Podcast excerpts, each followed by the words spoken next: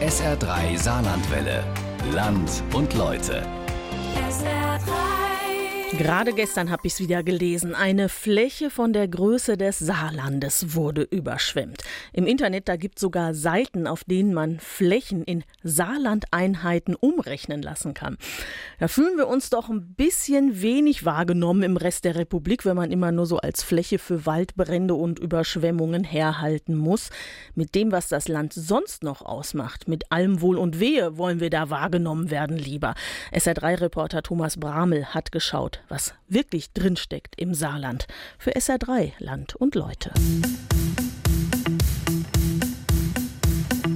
Annegret Kramp-Karrenbauer und Oskar Lafontaine, zwei ehemalige Ministerpräsidenten. Professor Meinrad Maria Grevenich und Günter Rohrbach, zwei renommierte Kulturschaffende. Professor Michael Backes, Daniel Hager und Dr. Heino Klingen, drei aus Industrie und Wirtschaft. Esther Eike Stab, der Saarland-Rapper, Cliff Hämmerle, saarländischer Sternekoch und der Journalist Peter Dausend. Zehn Menschen, zehn Blickwinkel auf das Saarland, seine Entwicklung, seine Stärken und Schwächen und ihre Meinung zu denen, die das Land beurteilen, ohne es wirklich zu kennen. Das Saarland kommt in Nachrichtensendungen leider am häufigsten dann vor, wenn es darum geht, ein nicht so besonders großes Gebiet groß klingen zu lassen. Eisberge so groß wie das Saarland treiben sinnlos umher. Äh, genauso wie das Saarland auch. ähm. Ja, und, und dann trifft dieser Eisberg eine schwimmende Insel von Plastikmüll in der Größe vom Saarland. Ja, das ist zweimal das Saarland, dazu das Original Saarland. Das ist dreimal Saarland, das ist mir zu viel, ja. Das Saarland in den ZDF heute Nachrichten und auch bei Nur im ersten von Johann König als kabarettistischer Gegenstand genutzt. Auf jeden Fall positiv, wenn über uns gesprochen wird und ja, also ich sehe es nicht so schlimm.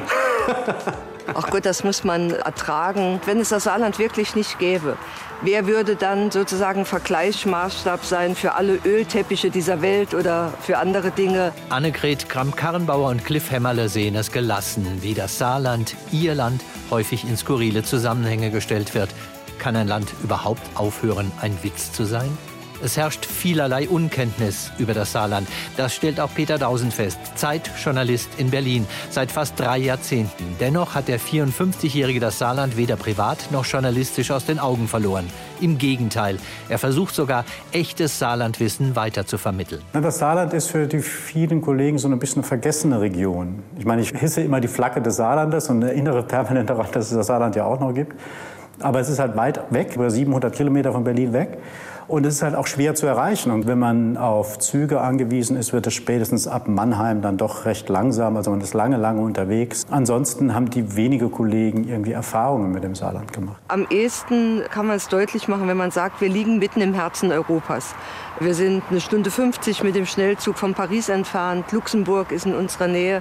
Das ist etwas, was international uns im Grunde genommen auch auf die Landkarte bringt. Und ich glaube, in Sachen Stolz sind wir das größte Land von allen. Seitdem ich den Saarland-Song gemacht habe, ist es natürlich auch für mich ein bisschen einfacher, denen zu erklären, was das Saarland überhaupt ist und was es für mich bedeutet.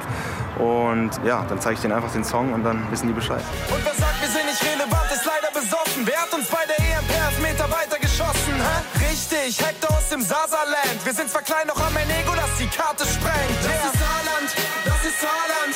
Hier fließt saarländisches Blut durch die Adern.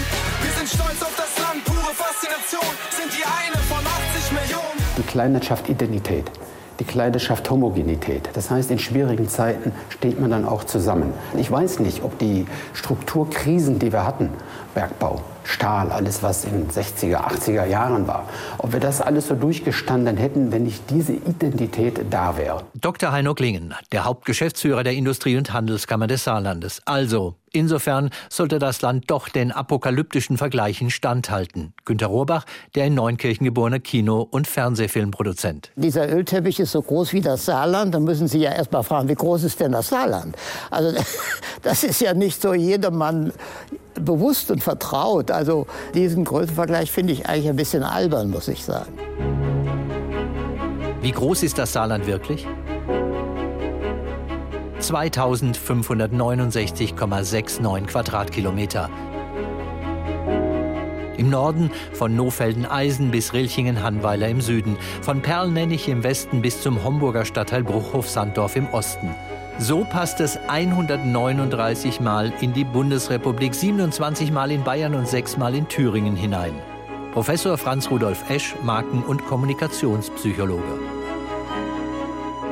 Das Saarland ist das kleinste Flächenland und wie jedes Land werden damit bestimmte Vorstellungen verknüpft. Diese Vorstellungen sind vorwiegend solche, die noch aus der Vergangenheit herrühren, Kohle, Stahl, teilweise auch Oskar Lafontaine. Und jetzt geht es eigentlich darum, dieses Bild langfristig zu verändern und vor allen Dingen zukunftsgerichtet zu gestalten.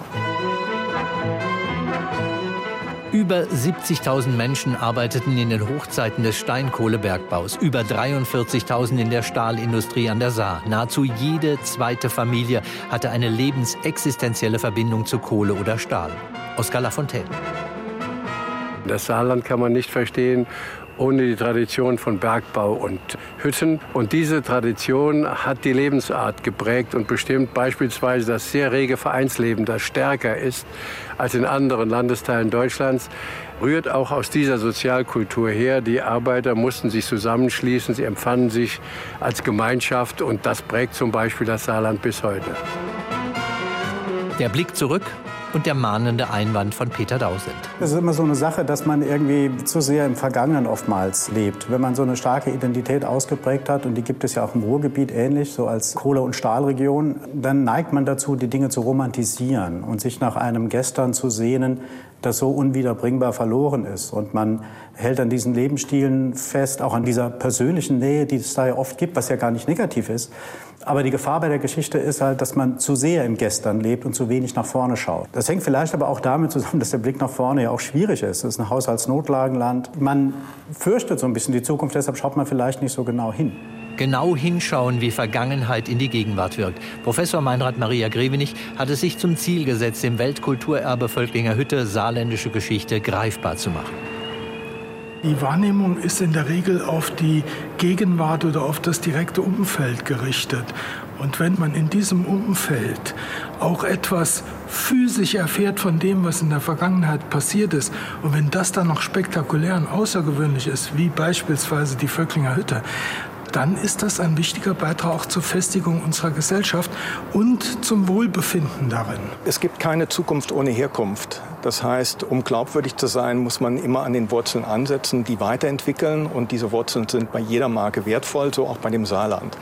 Aber der Punkt ist, dass man auch den Vorwärtsgang einschalten muss und sich überlegen muss, wie man gerade als kleines Land auch im Reigen der großen Länder reüssiert, worauf man sich spezialisiert, was die Vision für das Land ist und welche Ziele man auch konkret mit dem Saarland verfolgen möchte. Professor Franz Rudolf Esch und einer, der den Fortschritt zum Leitthema seines Unternehmens Hauptsitz in Blieskastel gemacht hat. Daniel Hager, Vorstandsvorsitzender der weltweit agierenden Hager Group. Ich glaube, dass Geschichte wichtig ist, um zu verstehen, warum die Dinge heute sind, so wie sie sind. Und das Zweite, wo wollen wir eigentlich hin mit den Chancen und mit den Fähigkeiten, die wir hier in diesem Lande haben. Sprichwort, Großes entsteht im Kleinen. Großes entsteht immer im Kleinen. Erstes Ziel der 7,5 Millionen Euro teuren Kampagne, den Saarländern selbstbewusst machen, was im eigenen Land geleistet wird und was es zu bieten hat. Das zweite Ziel, die Botschaft aus dem kleinen Land im Südwesten in die große, weite Welt hinauszutragen. Peter Dausend. Großes entsteht im Kleinen, da ist ein Anspruch dahinter. Also da ist ja, wir haben hier so ein kleines Bundesland, aber wir können schon einiges bewirken. Und das finde ich als Anspruch zunächst einmal total gut und schön. Und witzigerweise gab es ja mal eine Umfrage. Da war dieser Slogan, wurde als der zweitbeste in Deutschland gewählt, nach dem von Baden-Württemberg, den ja jeder kennt. Wir können alles außer Hochdeutsch. Also von daher ist das eine gute Vermarktungsidee. Aber eine Vermarktungsidee muss ja immer unterfüttert sein, auch mit Inhalt. Wir leben es ja. Wir haben 2011 angefangen aus dem Nichts mit einem Forschungszentrum, wirklich mit einer Handvoll Leute, sind aufgewachsen auf inzwischen 160, 170 Leute und werden jetzt das größte Forschungszentrum in Cybersicherheit in der Welt. Wenn das nicht Großes entsteht im Kleinen ist, was denn dann? Professor Michael Backes macht zu Recht auf die Entwicklung des CISPA unter seiner Führung aufmerksam. Ist es immer schwer, sich mit den ganz Großen zu vergleichen. Diese Vergleiche hinken immer. Ich sage hier auch immer gern, wir wollen einen Saar Valley bauen. Ich weiß genau, dass wir keinen Silicon Valley hinkriegen. Das ist mir völlig klar. Aber man muss ja im Prinzip erstmal groß denken, um dann etwas zu machen, was für das Saarland extrem groß ist, dass es auch für andere Bereiche Deutschland oder Europa wegweisend und prägend sein kann. Und ich glaube, genau so muss man hin, aber mit der richtigen Publicity, die richtigen Nachrichten, zukunftsorientiert, weltoffen und freundlich. Unternehmen im Saarland groß machen. Dies geht im Wesentlichen nur mit Unternehmern, die einen persönlichen Bezug zu diesem Land haben, wie das Elektroinstallationsunternehmen Hager mit mittlerweile 11.400 Mitarbeitern weltweit, 1300 davon im Saarland. Hier sind wir zu Hause, hier sind wir groß geworden, hier haben wir natürlich tolle Mitarbeiter. Aber auch hier macht sich der eklatante Fachkräftemangel bemerkbar. Die hohen Standortkosten, wie zum Beispiel die hohe Grunderwerbsteuer, die deutlich über dem liegt, was in anderen Bundesländern üblich ist. Das macht es nicht leicht, weiteres Wirtschaftswachstum zu generieren. Harte Fakten auf der einen und die Marketingkampagne auf der anderen Seite. Daniel Hager und Professor Franz Rudolf Esch. Also mit der Kommunikation können Sie einiges machen, aber nicht alles. Also muss man am Produkt Saarland arbeiten. Will heißen, wenn man kurze Wege bietet und es geht um die Ansiedlung von Unternehmen, dann müssen die auch spüren, dass ein Prozess, um hier einen Standort zu finden, viel schneller, bequemer und einfacher geht, dass er viel stärker unterstützt und gefördert wird, damit man auch empfindet, dass da etwas passiert. Gleiches gilt für alle Behörden. Kurze Wege würden bedeuten schlanke Prozesse, dass man schnell, egal ob es um eine Ummeldung oder Anmeldung kommt, zu seinem Ziel kommt. Und ich glaube, da muss man noch ein größeres Augenmerk drauf richten, als das bislang der Fall ist. Der Slogan, kann ich aus meiner Wahrnehmung sagen, ist an sich sehr richtig, weil hier im Saarland über die kurzen Wege und über man kennt da einen, der einen kennt, immer sehr schnell auch etwas umgesetzt wird und auch durch die Nähe zu Frankreich, also dass die Grenzregionen hier enorme Chancen bestehen. Ich glaube, so wie das Saarland für gewisse Marken oder für gewisse Unternehmen ein Testmarkt ist, kann das Saarland auch so ein kleines Labor sein, insbesondere was die deutsch-französischen Beziehungen angeht. Das Saarland in der Mitte Europas und ganz nah an Frankreich. Nutzt das Land das ausreichend?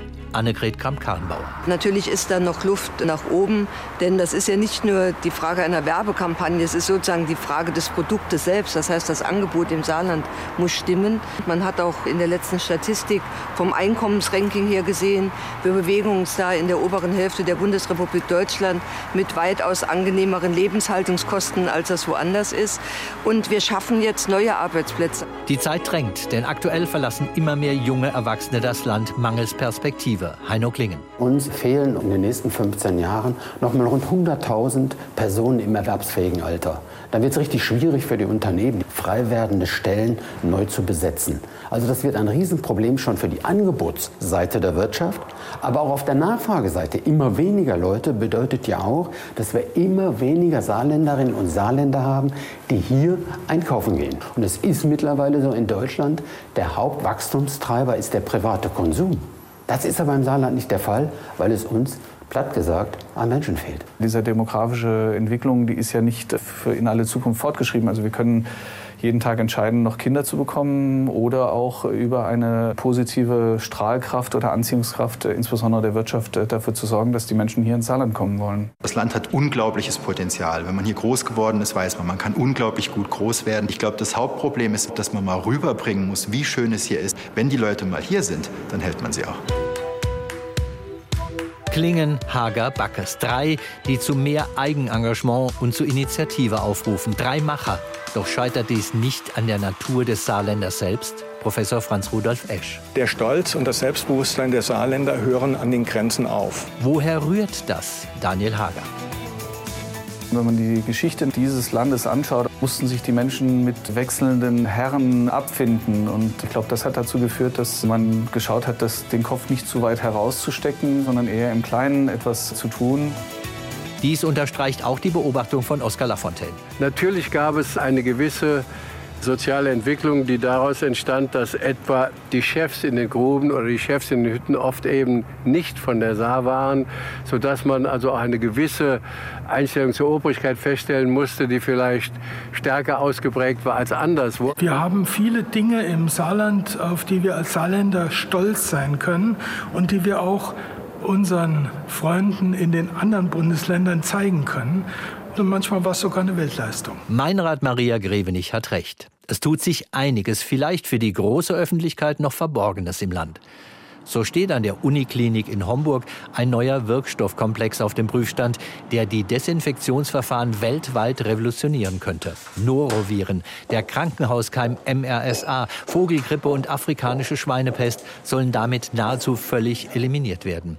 Er ist hautverträglich und er kann versprüht werden, da er nicht brennbar und als nicht wassergefährdend eingestuft ist. Neutralion, entwickelt von der saarländischen Firma Wingtech ein Positivbeispiel. Es könnten mehr sein. IHK-Hauptgeschäftsführer Heino Klingen. Eine Möglichkeit wäre, wenn mal die ganze Kompetenzen, die Forschungstechnologien auf einer Technologieplattform gebündelt würde, um das den Unternehmen dann auch zur Verfügung zu stellen, dass gerade die mittelständische Wirtschaft weiß, was es alles hier im Land gibt, was man nutzen könnte. ZF setzt es aktuell um. Der Konzern siedelt sein Forschungszentrum an der Saar-Uni an im wissenschaftlichen Umfeld zur Entwicklung des autonomen Fahrens. Ja, als Unternehmer bin ich natürlich davon überzeugt, dass wir immer dafür sorgen müssen, unsere Zukunft selber zu gestalten. Wenn man da noch mal die Geschichte bemüht, war das Saarland doch immer wieder Spielball äußerer Kräfte, ob das jetzt politische Kräfte waren oder auch wirtschaftliche Kräfte, Kohle, Stahl und heute Automobilbau. Heute wäre für mich die Frage, wie kann man sich von diesen äußeren Einflüssen unabhängig machen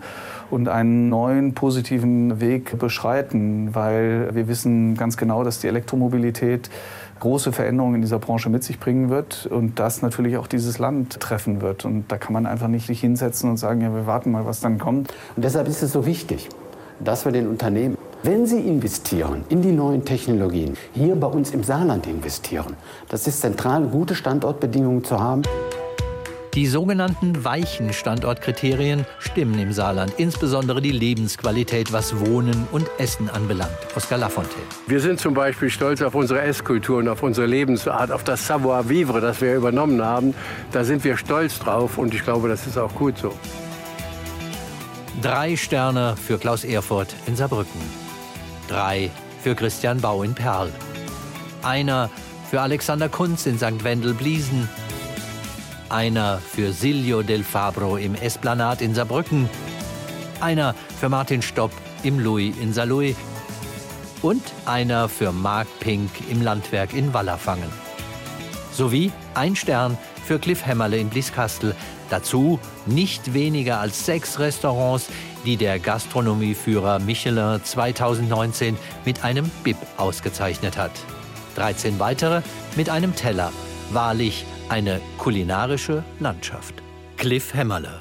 Der Saale ist nicht ganz der allermutigste. Also wir sind keine Spanier. Die Spanier probieren ja die unmöglichsten Dinge oder die Nordic Cuisine. Aber dafür ist der Saarländer sehr aufgeschlossen für gutes Essen. Was geht da draußen? Kein Plan, was ihr so denkt. Aber eins kann ich euch sagen, nur im Saarland wird geschwenkt. Hier sind alle entspannt. Wir haben gechillte Bewohner. Hab ich Hunger, gönn ich mir als einen Ringe Leona. Yeah, wir liefern vielleicht selten mal eine Schlagzeile. Mag schon sein, dennoch hat niemand von euch eine Saarschleife. Wir sind klein, okay, da stimme ich zu. Doch zählt das Motto, wer uns findet, findet uns gut. Richtig gut die saarländische Forschungslandschaft. Das DFKI, das Deutsche Forschungsinstitut für künstliche Intelligenz, überzeugt nicht nur in der aktuellen Demenzforschung. Bemerkenswert auch das Fraunhofer Institut für Biomedizintechnik. Der Europäische Forschungsrat fördert aktuell Forschungen am Max-Planck-Institut in Saarbrücken im Bereich der Interaktion zwischen Mensch und Computer.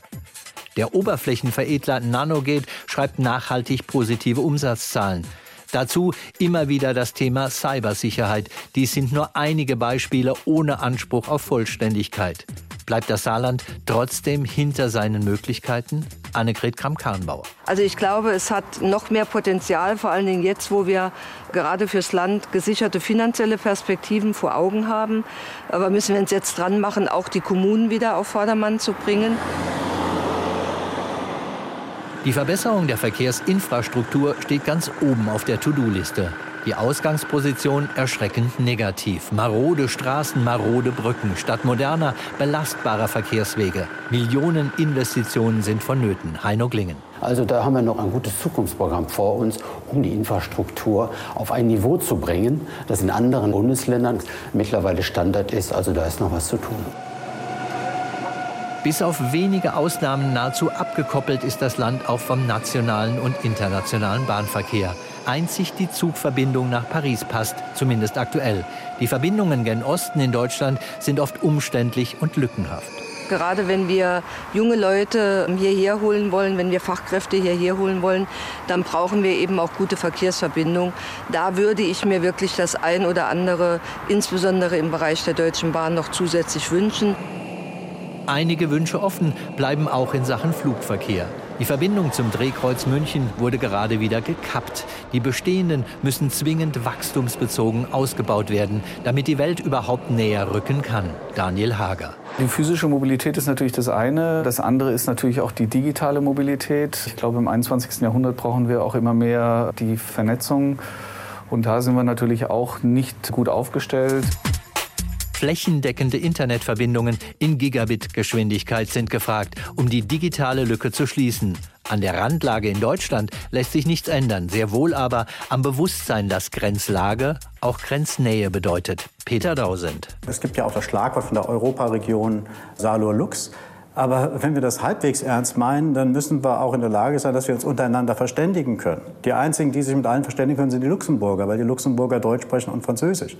Aber weder die Lothringer können das, noch die Saarländer können das, also in der großen Breite, sodass dieser Anspruch, dass wir die Grenznähe stärker nutzen, auch sprachfähiger zu werden im Französischen, das finde ich vollkommen legitim und gut und richtig. Peter Dausend legt den Finger in eine der saarländischen Wunden zwischen Anspruch und Wirklichkeit. Wobei saarländische Unternehmen weltweit glänzen, Willroy und Boch in mehr als 125 Ländern aktiv. Wobei 132 Saarlandbotschafter Menschen und Institutionen mit dem Saarland in Kontakt bringen. Wobei politisch das Saarland zurzeit personell mehr als gut aufgestellt ist. Die CDU-Parteivorsitzende und ehemalige Ministerpräsidentin Annegret Kramp-Karrenbauer, die Bundesminister Peter Altmaier und Heiko Maas, sie sorgen in Berlin für Präsenz auf der großen politischen Bühne. Nicht zu vergessen Eberhard Zorn, Zeitjournalist Peter Dausend. Was vielleicht auch nur wenige im Saarland wissen, der oberste deutsche Bundeswehrsoldat, der Generalinspekteur der Bundeswehr ist auch ein Saarländer. Also hier gibt es manchmal irgendwie so den Gag, also die Saarländer übernehmen jetzt das Reich. Das Saarland hat Charakter, ja wir bringen es weit, denn Großes entsteht immer im Kleinen. Wie weit hat die Kampagne das Land in den vergangenen Jahren gebracht? Inwieweit ist der neue Strukturwandel schon zukunftsweisend vollzogen? Saarland unterschätzt? Fragezeichen oder Ausrufezeichen?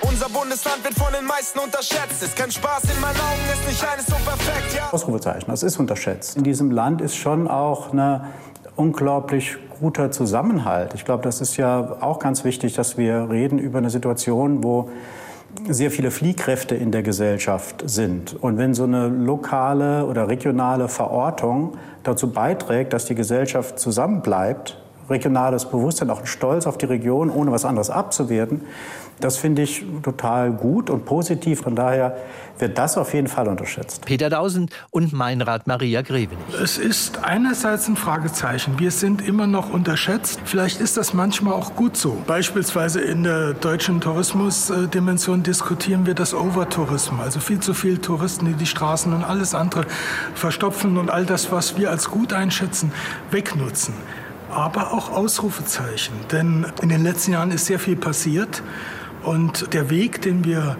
angefangen haben zu beschreiten, der wird ja weitergehen. Michael Backes. Viele große Firmen investieren hier, Geldgeber wollen hier hinkommen, Leute kommen aus dem Ausland, aus den USA, hier zu uns ins Saarland zum Arbeiten. Ich würde sagen, Potenzial erkannt und jetzt auf die Straße bringen. Ich glaube, da geht noch viel. Also unterschätzt Ausrufezeichen. Ja. Cliff Hämmerle. Unterschätzt vielleicht noch ein wenig, aber klein, modern, liebevoll. Annegret Kramp-Karrenbauer. Eindeutig ein Ausrufezeichen und ehrlich gesagt, ich finde es gar nicht schlecht, wenn man unterschätzt wird. Man kann die Leute dann immer positiv überraschen. Damit sind wir in der Vergangenheit ganz gut gefahren und so sollten wir auch weitermachen. Günter Rohrbach. Ich würde sagen, beides nicht. Also ich erlebe es nicht in dem Sinne als unterschätzt.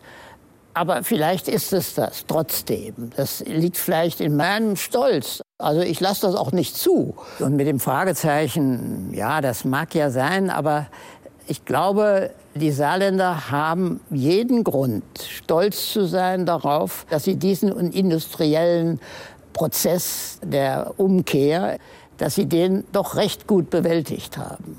Wir müssen jetzt mal abwarten, wie diese Länder, die heute sich so toll fühlen, wie die zurechtkommen, wenn wir den nächsten, der besteht uns ja bevor, der nächste große industrielle Umwälzungsprozess, die Digitalisierung.